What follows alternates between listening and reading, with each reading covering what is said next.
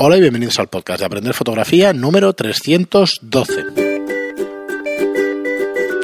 Hola, soy Fran Valverde y como siempre me acompaña Pera la Regular. Hola, ¿qué tal? Pues grabamos desde aquí, desde Estudio Lightroom, un estudio de alquiler para fotógrafos profesionales y aficionados, donde tenemos la mayoría de material Canon y Nikon y iluminación Profoto en general. Y nada, bueno, ya nos conocéis de hace muchos programas, es el 312, pero el que entre nuevo sí que le queríamos eh, redirigir pues, a nuestra página de cursos para aprender fotografía online, pues es aprenderfotografía.online barra cursos. Allí tenéis ya 19 cursos, con el de retoque de esta última sesión fotográfica serán 20 cursos, 20 cursos de una media de 3 horas, bueno, tienen algunos bastante más y algún otro tiene un poquito menos, pero yo diría que una media de 3 horas tranquilamente. Son unas 60 horas de fotografía que bueno, que son bueno, Son que, muchas ya- horas. que son unas cuantas horas. Entre eso y lo que decimos siempre, que son los 300 programas por media hora, mm, 170, 180 horas de, de audio, de podcast, Pues el, el, deberíais ya saber fotografía. el, sí, el de edición de, de la sesión de Anabel, Pues ese va a durar, ¿eh? pues igual te vas un poco. A ver, a el que esté realmente interesado, real- Porque es que por poco que te estés en una foto, claro. te estás un buen rato. Ahí, bueno, tú grábalo, pero porque si tenemos que comprimir alguna cosa en velocidad rápida si no hablas, mm, también es una opción. Porque se, se hace muchísimas veces, yo he visto muchos tutoriales en que lo hacen. Sí, pues se reduce el tiempo y ya está. Y cuando tú hables, Sí, pues se vuelve a final alargar. hablo igual. Ya. Es que no paro de hablar. Sí, sí, Así tengo la voz de cazalla cuando me constipo. Sí, sí. Se revela hemos mi dicho garganta. Vamos a grabar más y que programas más cortos y aquí venimos con un cuarto programa esta semana pues para, Sí. para tener algo más en la recámara que luego nos cuesta un poquito grabar. Y mira, Y yo- además vamos a intentar cambiar el, el martes por el lunes para porque tener más margen. que, que le demos más margen a, a quien nos edita que, que nos parece nos parece que le damos muy poquito. Eh, mira, te le voy a leer una preguntita que nos hacía José María en, hace días ya en el Telegram, que nos dice, buenas tardes, ¿qué opináis del Canon F1635 F4 L y S? Eh, ya sé que para la regula comentaba el 1635 F28 en el capítulo de objetivos profesionales, pero es que se va de precio. Como me gustaría tener las distancias focales 24 y 35, ahora tenga el 50 mm 1.8, había pensado en este zoom de la serie L de Canon. Preguntaba si podía valer una, este comentario para pregunta del podcast. Sí, sí, puede valer y aquí la tienes. Y yo te diría lo primero, antes de que Pera diga su opinión, es que te mires de segunda mano el 1635, no el 2, que te mires el 1 de segunda mano, que sigue siendo buen objetivo. El- el uno- Tenía muchas aberra- aberraciones, tenía un montón de, Tenía de sobre flare, todo, hacía bastante barrel, ¿verdad? Y pero iba de narices. pero claro, no sé si lo que si te preocupa Yo el lo he precio usado antes muchísimo. que el F4, te el puedes 1 y el coger 2 eso. los he usado mucho. Y la verdad el es, que F4 no lo conocemos, ¿no? el 2 es muy bueno. El 2 es francamente muy bueno. El 4 no lo he usado, pero te diría que tengo muy buenas referencias de él para la diferencia que hay de precio. ¿Vale? Entonces, eh, las referencias son buenas. Es un objetivo además bastante moderno y por lo tanto tiene ventajas. Casi seguro que corrige cosas. Eh, no deja de ser un paso. Eh, que un paso con, con estos ángulos no es tanto, ¿no? no se va a notar demasiado porque las cosas están lejos, o sea que mm, lo notarás un poquito en hiperfocal porque pero nada, no, no.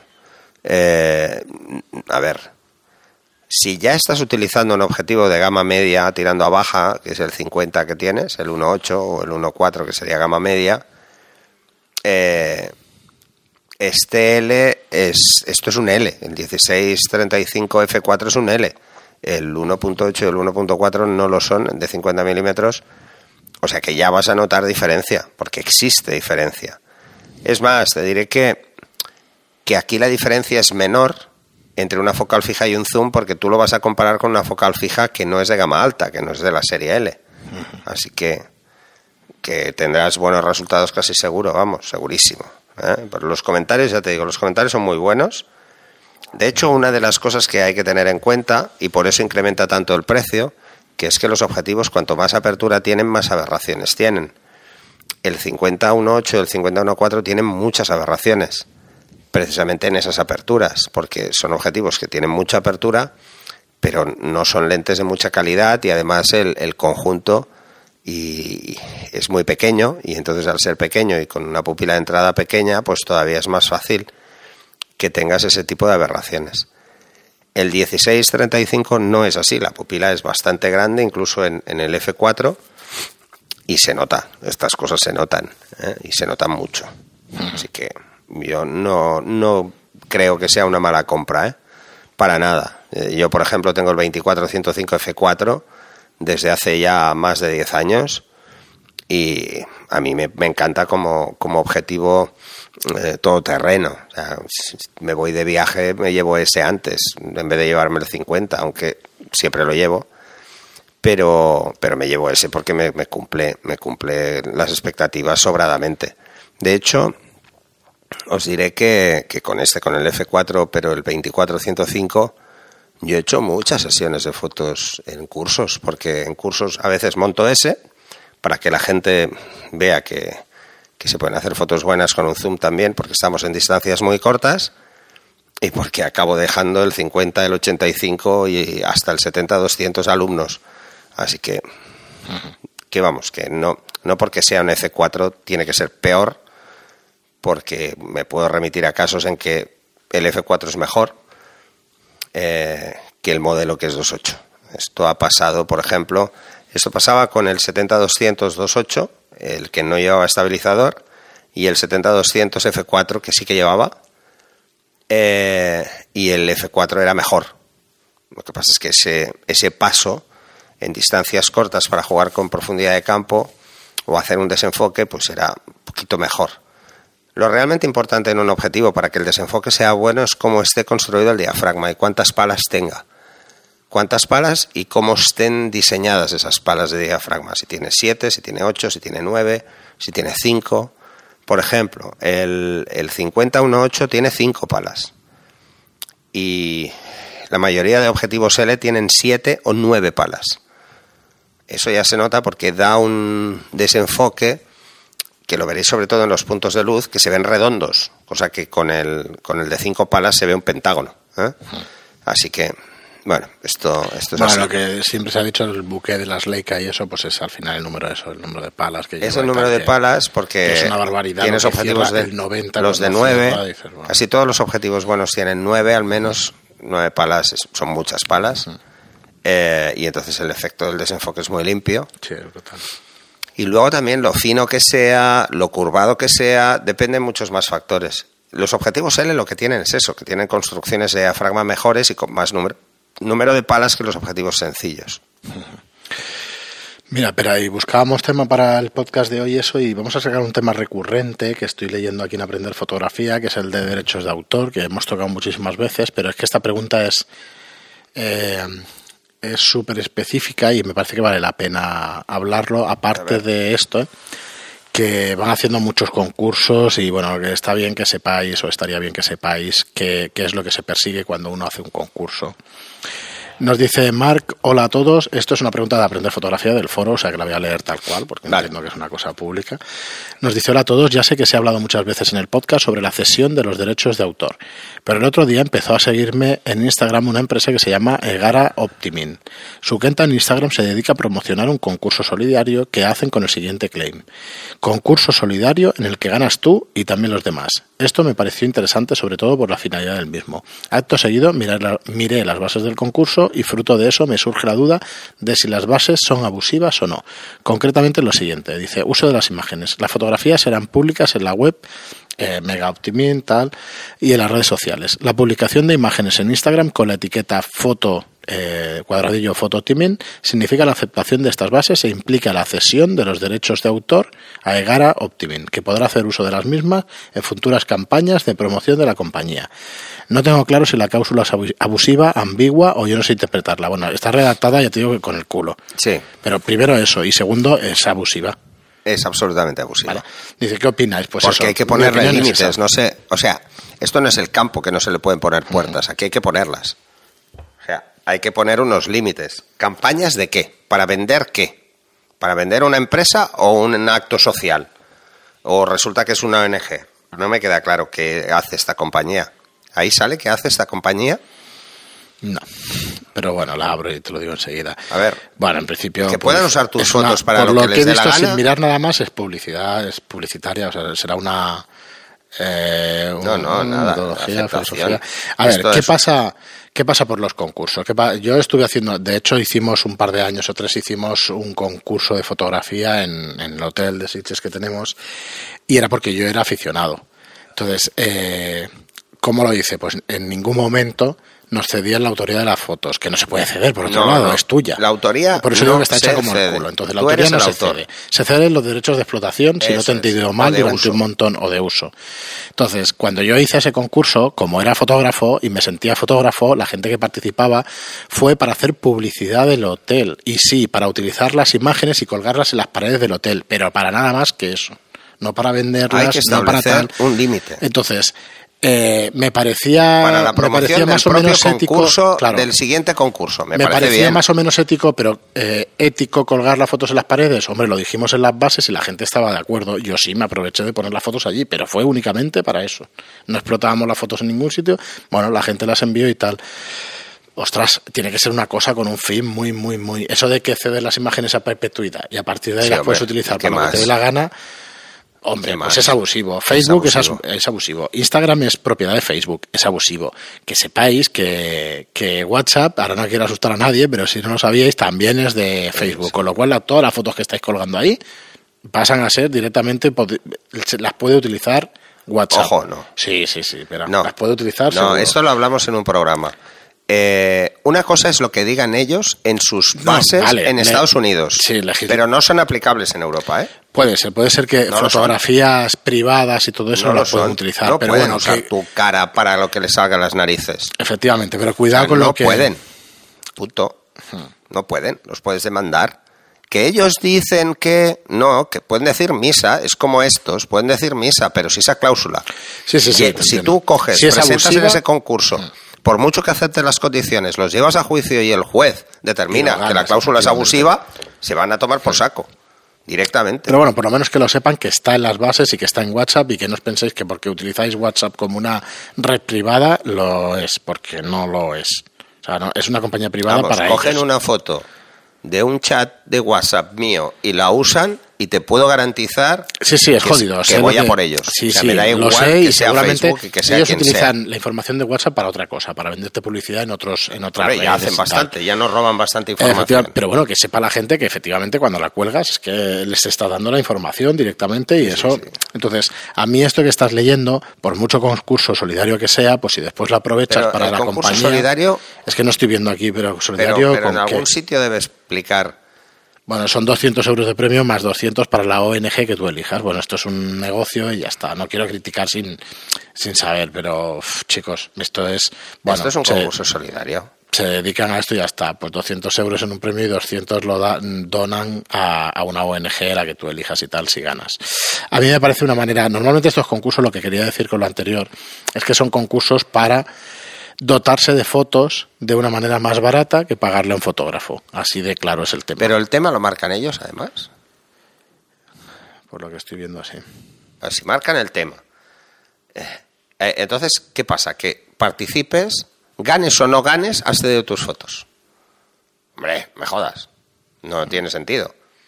Que por 200 euros que te llevas de premio sí que cedas tus derechos durante un año o durante dos años, me parece es que- justo. Sí, sí, estás ganando. Pero solo por el hecho de participar que cedas tu foto, pensar que, que- que luego esa foto no la podéis usar para nada, porque encima os podrían querer demandar. No, hombre, es absolutamente abusiva.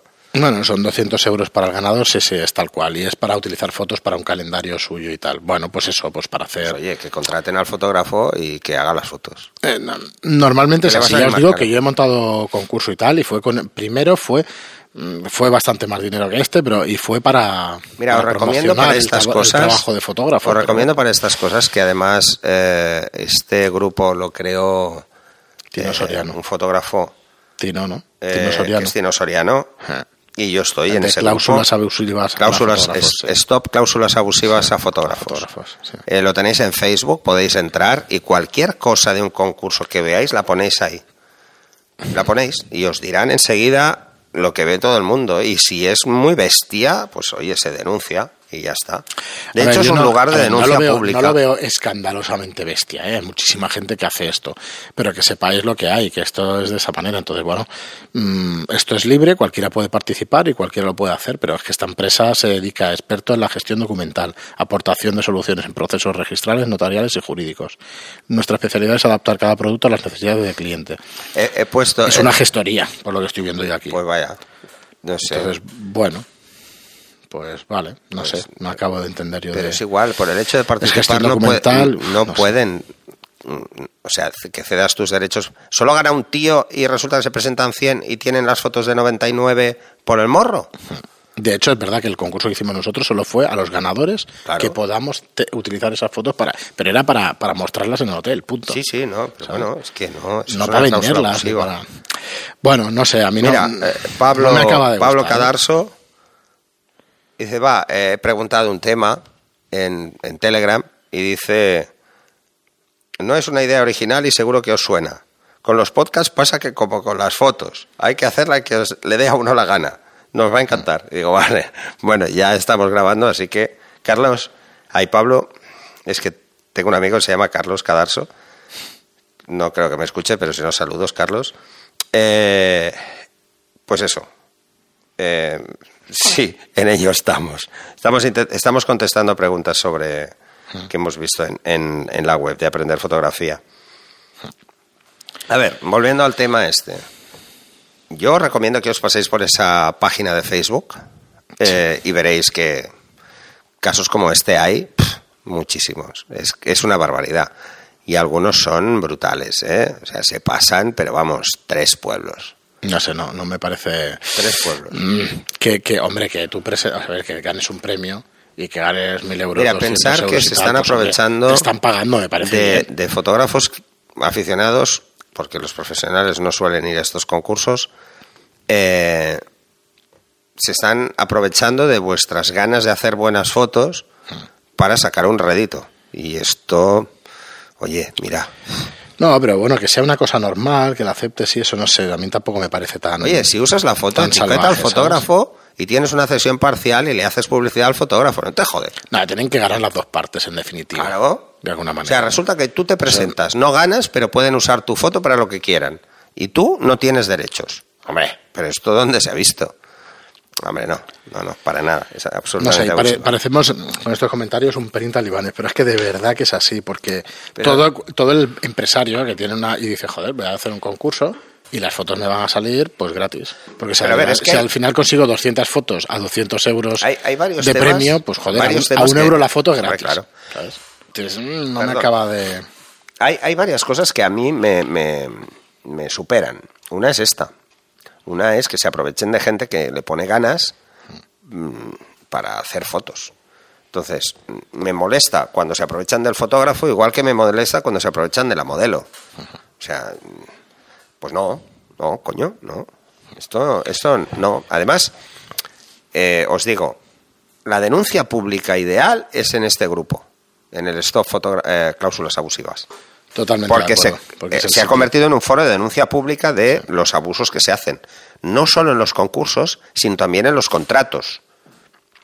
Porque a veces se pretende abusar.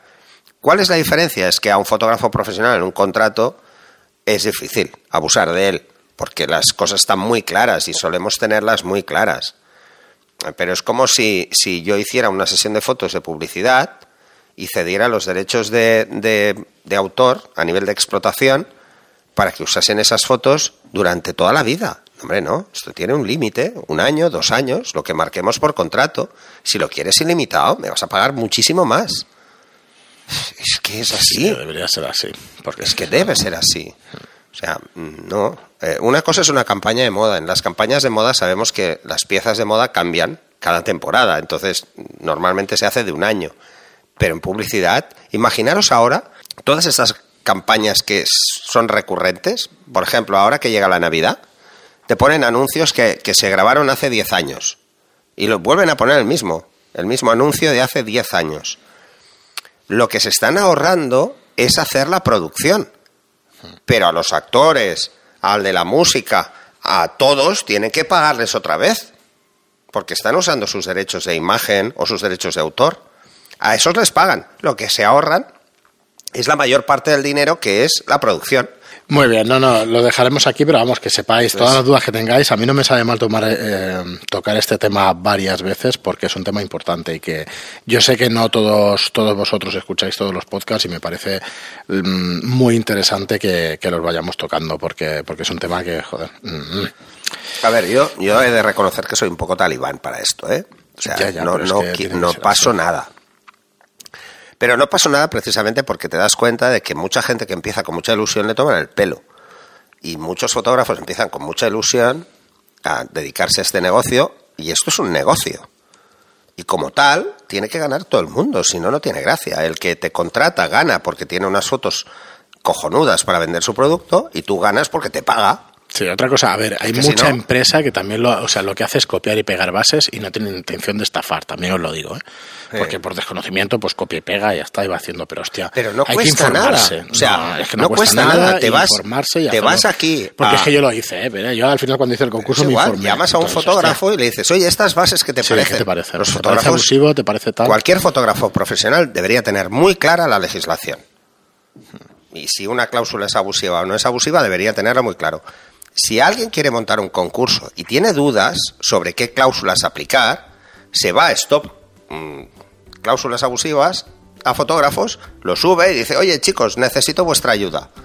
Y tendrá 300 fotógrafos profesionales dispuestos a ayudar. Y ya está, o sea, no cuesta nada. Es así, es así. No cuesta nada hacer esto. Bueno, pero pues eh, nada, tenemos otro episodio de Aprender Fotografía, eh, lo vamos a dejar aquí. Muchísimas gracias a todos por estar, por estar ahí, por escucharnos, por hacer vuestras preguntas. Muchas gracias por vuestras, eh, por vuestras reseñas de 5 estrellas en iTunes y por vuestros me gusta y comentarios en iVoox. Gracias y hasta el próximo. Hasta el siguiente.